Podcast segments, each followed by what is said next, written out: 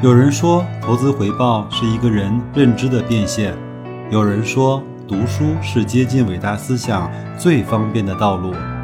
我说，跟白老师一起畅游书海，慢慢变富。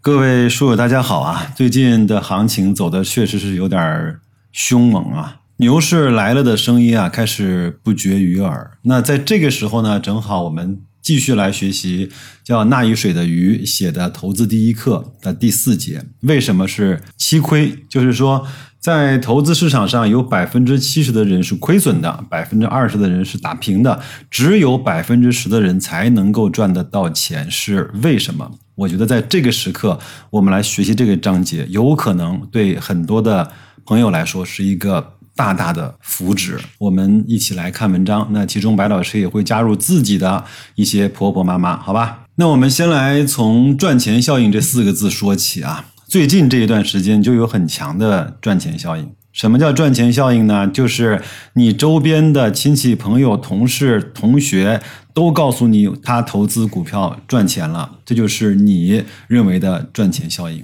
如果一部分人赚钱，另外一部分人赔钱，其实是很难产生整体的赚钱效应的。只有大部分的交易者只要进到这个市场，就能够很轻松的赚到钱，才能够异口同声的传达赚钱效应。想想看，最近这一周、两周、三周，是不是这样的一个感觉？当这个效应发生的时候呢，正处于牛市的初段或者是中段。此时的牛市还没有走完，在这种耳濡目染下，在这种传染下，那出入者呢也抱着一颗赚钱的心，兴冲冲的就跑去证券公司开户了。就像每次牛市来的时候，我们都会听到。本周新开户的数量创下了历史新高，对吧？牛市中段呢，就是大部分的股票上涨的，这个是它的特点。所以，即便是初入的投资者，也能够很快的赚钱，就是买啥都能赚钱。继而呢，他又将这种赚钱效应传导给周边的亲戚和朋友。随着互联网工具的发达，这种传递和速度和效果是越来越快，越来越方便。浮盈的心理呢，开始。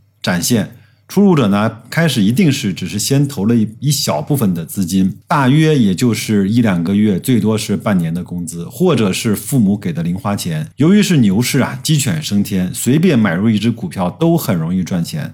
这个时候呢，大家伙都会出现这样的一种心理，就是把股票的浮盈当做意外之财，并且。听好了啊，并且与平日的消费联系在一起，这些往往是非必要的消费。比如说，白老师的工资呢是一个月五千块钱，投入了一一万块钱去炒股票，买入之后呢，这上涨了百分之五，哎，产生了五百块的浮盈，我呢就掩饰不住我内心的小喜悦。将这五百块理解成，哎呀，这个可以请大家吃一顿好的饭了。如果要去洗脚，都可以去好几次了。再涨一点，就可以买一件很好的衣服了。再涨个百分之二十，就可以买一个新款的华为手机了，对不对？很多人是不是都会这么想？然后呢，他将浮盈呢当成已经落袋为安的赚钱了，往往还在。消费的时候会奖励自己一下，我就是这样，我就是这样的一个俗人。当今天的股市收涨，白老师的股票赚钱之后呢，我去面馆吃饭都会加一份浇头，或者是加一个煎蛋啊，谁都有这样的想法。另外呢。我们在刚刚进入这个股市的时候呢，就会产生了这种后悔的心理。哎呀，如果我当时多投一点钱就好了，那不现在不就可以赚得更多了吗？我就可以把家里的电脑换成新的，我就可以给家里买一个新的大件儿，甚至是换一个车，对不对？于是这个时候，很多人都会加大资金量进入这个市场。在这个过程中呢，出入者呢会碰到很多的。插曲，比如说偶尔的回调或者是下跌，教会了出入者应该落袋为安。比如说刚刚卖出之后，股票就下跌了，这个时候呢，每个人都会沾沾自喜，因为认为自己卖的对。可是过了不久，这只股票又开始了上涨，并且超过了出入者的卖出的那个价格。这个时候呢？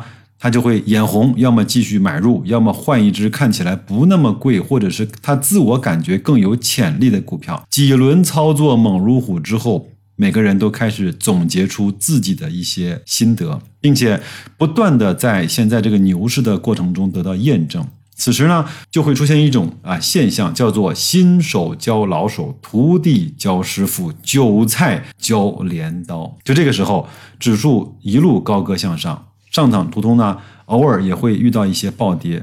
暴跌的特点是，往往发生在风平浪静的时候，几乎没有任何的迹象，就会风暴一般的暴跌。等收盘之后呢，很多的坏消息就不会被生产或者是演绎了出来。此时呢，总会有一些看空或者是逃顶的声音，但是过不了几天，指数又会在暴跌的基础上继续上行，创出新高。每次到了有有的人喊出万点不是梦的牛市的后半段，就会有看空的声音发出。一旦有这样的声音发出，就会遭来万人的唾骂。很显然嘛，这个是因为耽误了大家赚钱。随着牛市的发展，这种看空和逃顶的声音越来越小，因为每次发生都是证明是被错的。当年李大霄被骂的有多惨，各位可以去翻一下以前他的微博。每次看空者颜面尽失，甚至连看空者自己也都开始怀疑自己的看法，而加入了看多者的行列。我曾经讲过，市场上只有分歧才能够产生交易。如果市场上形成了一致性的预期，那么这样的行情很快就会结束了。在这个过程中啊，除了每个人都欣喜若狂之外呢，其实每个人心里也都饱受折磨。因为什么呢？因为股票涨了，但是没有大盘涨得多，折磨；股票涨了，但是没有其他的板块涨得多，折磨；自己的股票没有别人的股票涨得快，折磨；自己刚刚卖掉的股票大涨。折磨，所以在轮番的这种折磨中，出入者在不断的变换着自己的持仓，有的时候根本不记得自己买了哪几只股票。折磨的根源就是前面要提到的这种想赚钱、想赚快钱的这种思想。危险时刻呢，随着股指的上涨。出入者的仓位也会越来越高，因为每一次上涨都会引发出入者的后悔心理，每一次上涨都会加强他们的看多的决心。不久呢，出入者就可没有资金去投入了，那么后悔的。心情不断的侵蚀着这些人的内心。当时如果多投一点就好了，甚至我当时如果去借钱去投入，那就更好了。那随着融资融券开通之后呢，让借钱炒股变得更容易。二零一五年的场外配资让借钱变得更加的疯狂。如果刚刚借了一点小钱有赚头，那么他会就会借的更多，越来越多。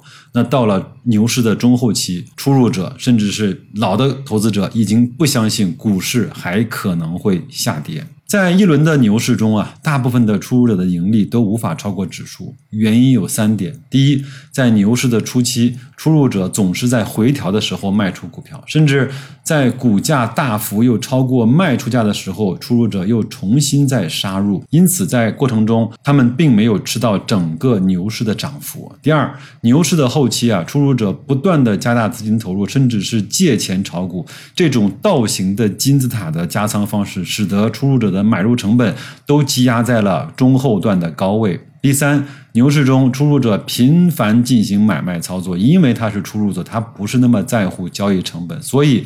他的交易成本和费率是很高的。虽然这个时候大部分的出入者都没有跑赢指数，但是只要这种普涨的格局的牛市还在继续，出入者的亏损可能性并不大。在牛市的盛宴最疯狂的时候，往往到有十个人有九个是赚钱的。也正是所有人都赚钱的时刻，却是我们应当加倍的小心的时候。这个时候呢，往往就会出现了我们平常所说的那个叫最后一根压死骆驼的。稻草，因为很多的骗局啊，你如果在平时你看看这些所谓的传销啊、P to P 啊这种金融诈骗啊，但凡你脑子清醒，基本上是不可能上当受骗的，对吗？比如说投入六点九八万，你就可以获得最多上千万的回报，你想想看，平时你会信吗？但是在那个环境中，在那个人人都疯了的这种时刻中，你有可能就会信，因为你不信你就赚不到钱，信了的人都赚到了钱。在股市中啊，也是一样的情形。因为到了股市的牛市的中后期，一些出入者什么都不知道，甚至连 K 线都不认识，只认识那六位数的代码，却认够却认为自己能够在市场上赚大钱。这个时候呢，有两大心理：一个是短期内能够捞到大钱；第二个呢，是再不买就又涨上去了。这种心态其实是非常普遍的。存在的。那所以，当最后一根稻草被压上去的时候，当股指掉头向下的时候，几乎没有人去警惕它，大家都像深陷传销组织一样，沉浸在即将暴富的憧憬当中。之前牛市每一次的下跌，都有人来喊“狼来了”，使得真正狼来着的时候，已经没有人相信了。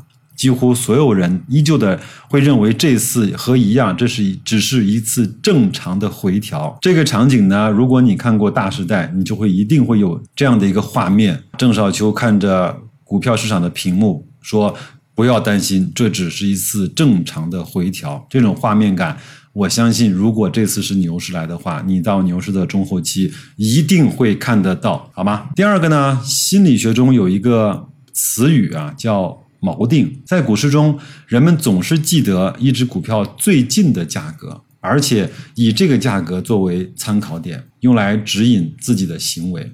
比如说啊，我们非常熟悉的格力啊，当它涨到七十块的时候，有的人就会说回调一点吧，让我在六十块上车。当它跌到六十块的时候，很多人说再回调一些，让我在五十五块上车。当它在五十块的时候，很多人就会说四十块见。这个就是以它最近的价格作为一个锚点。很多人不知道，在二零一九年的时候，格力曾经跌到过三十几块，很多人就会说又重新回到二十块以内吧。这就是一个锚定的效应。正是这种心理啊，在牛顶的右侧同样会套牢一大波的资金，因为这波资金好像买到了看起来很便宜的股价。当四十八块的中石油上市之后，它跌到三十五块的时候，就认为很多人就会认为很便宜。那还有一波人在二十五块的时候也买了中石油，觉得已经基本上腰斩了，会不会更好一些？在二十块、十八块、十五块、十块都会套牢一大批的资金，因为。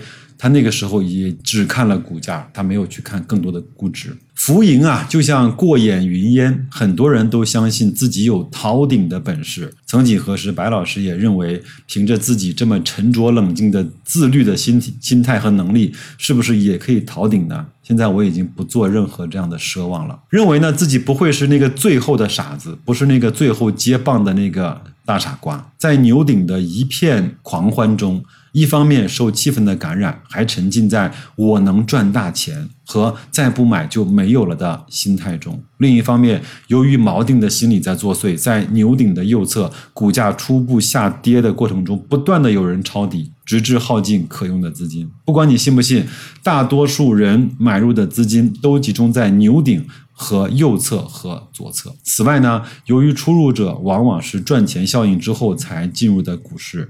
因此，这个时候它距离熊牛分界线其实是很近的。因为这些因素的影响，虽然在牛市后期大部分人都是赚钱的，但是相比最后套在牛顶左右侧的仓位来说，他们的浮盈比例其实并不高。也就是说，有人在四千八百点进入之后，到了五千一百点仍然可以赚钱。但是他们的赚钱比例并不高，只要有点像样的下跌和回调，他们的浮盈就像过眼云烟一样，很快就会耗尽。数字游戏呢很有意思，在他们的眼中啊，浮盈把它当做真实的盈利，还不时要去计算自己的账面资产。我也这么做过，好吧？我觉得一点儿也不丢人，这是一个正常的心态，心里呢美滋滋的。但是遇到浮亏啊，很多人就像我一样，就像。